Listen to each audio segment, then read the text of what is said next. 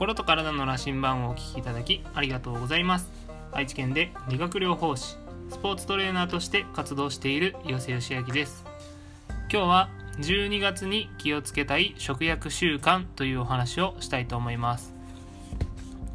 え今日は参考にしている書籍があってえその書籍は「心がバテない食薬習慣」という書籍になります。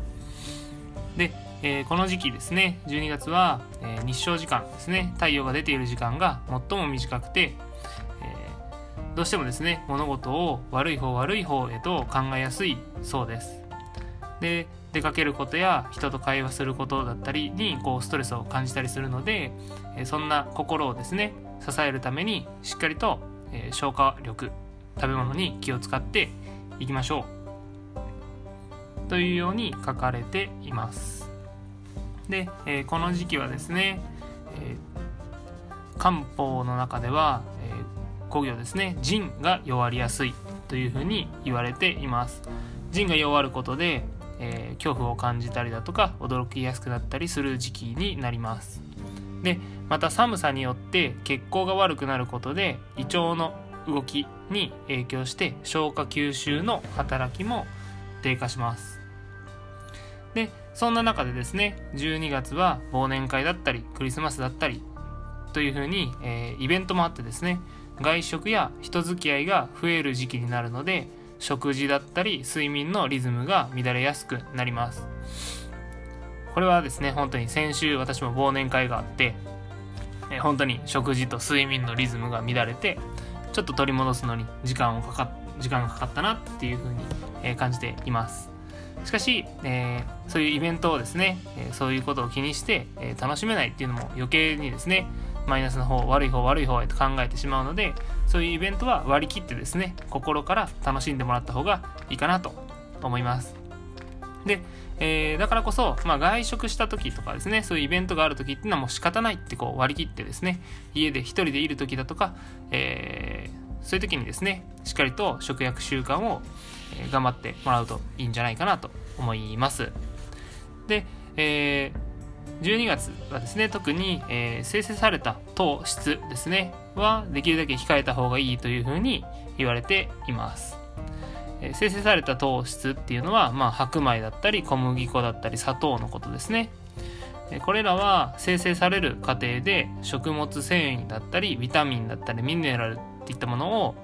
わざわざ除去して作られています。でこの大切な栄養素が除去された糖質をですね食べると心の安定に使われるインスリンだったりコルチゾールアドレナリングルカゴンなどのさまざまなホルモンが不用意にですね分泌されてコントロールできなくなることによって心がですね余計と、えー、悪い方悪い方に傾いていってしまいます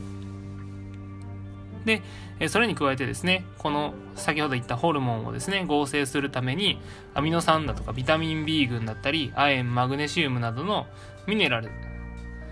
他には脂肪酸などですねが必要となるため生成された糖質は心の不調を招くだけじゃなくて、えー、こうして心のための栄養を無駄遣いしてうつやパニックなどの症状を起こしやすくなってしまいます。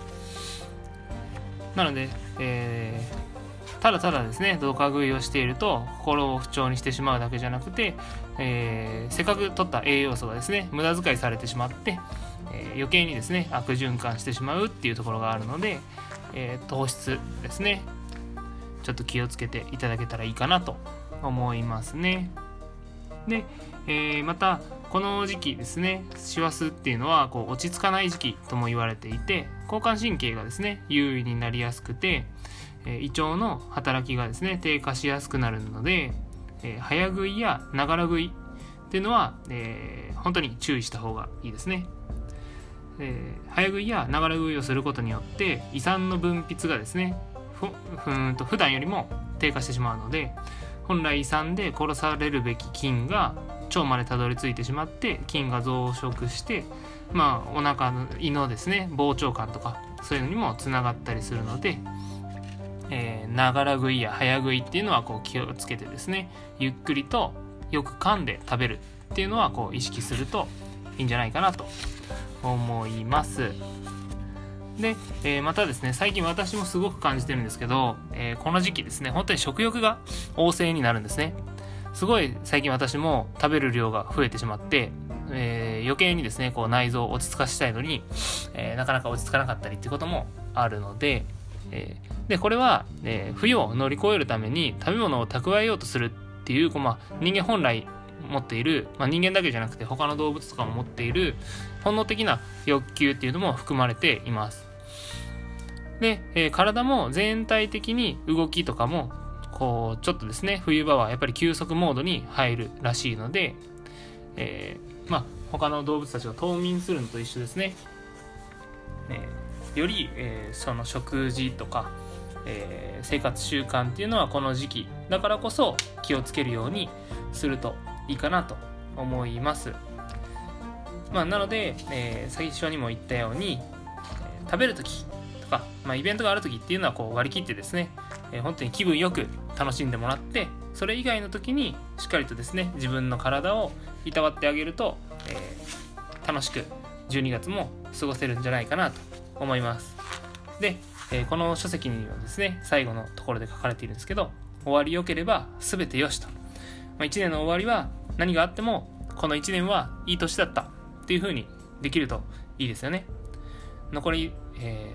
ー、わずかですけど今12月の8日なので、えー、残り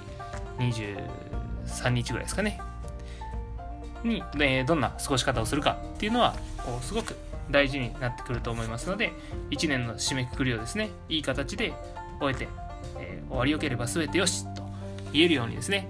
残りの期間を過ごしていただけたらいいかなと思います。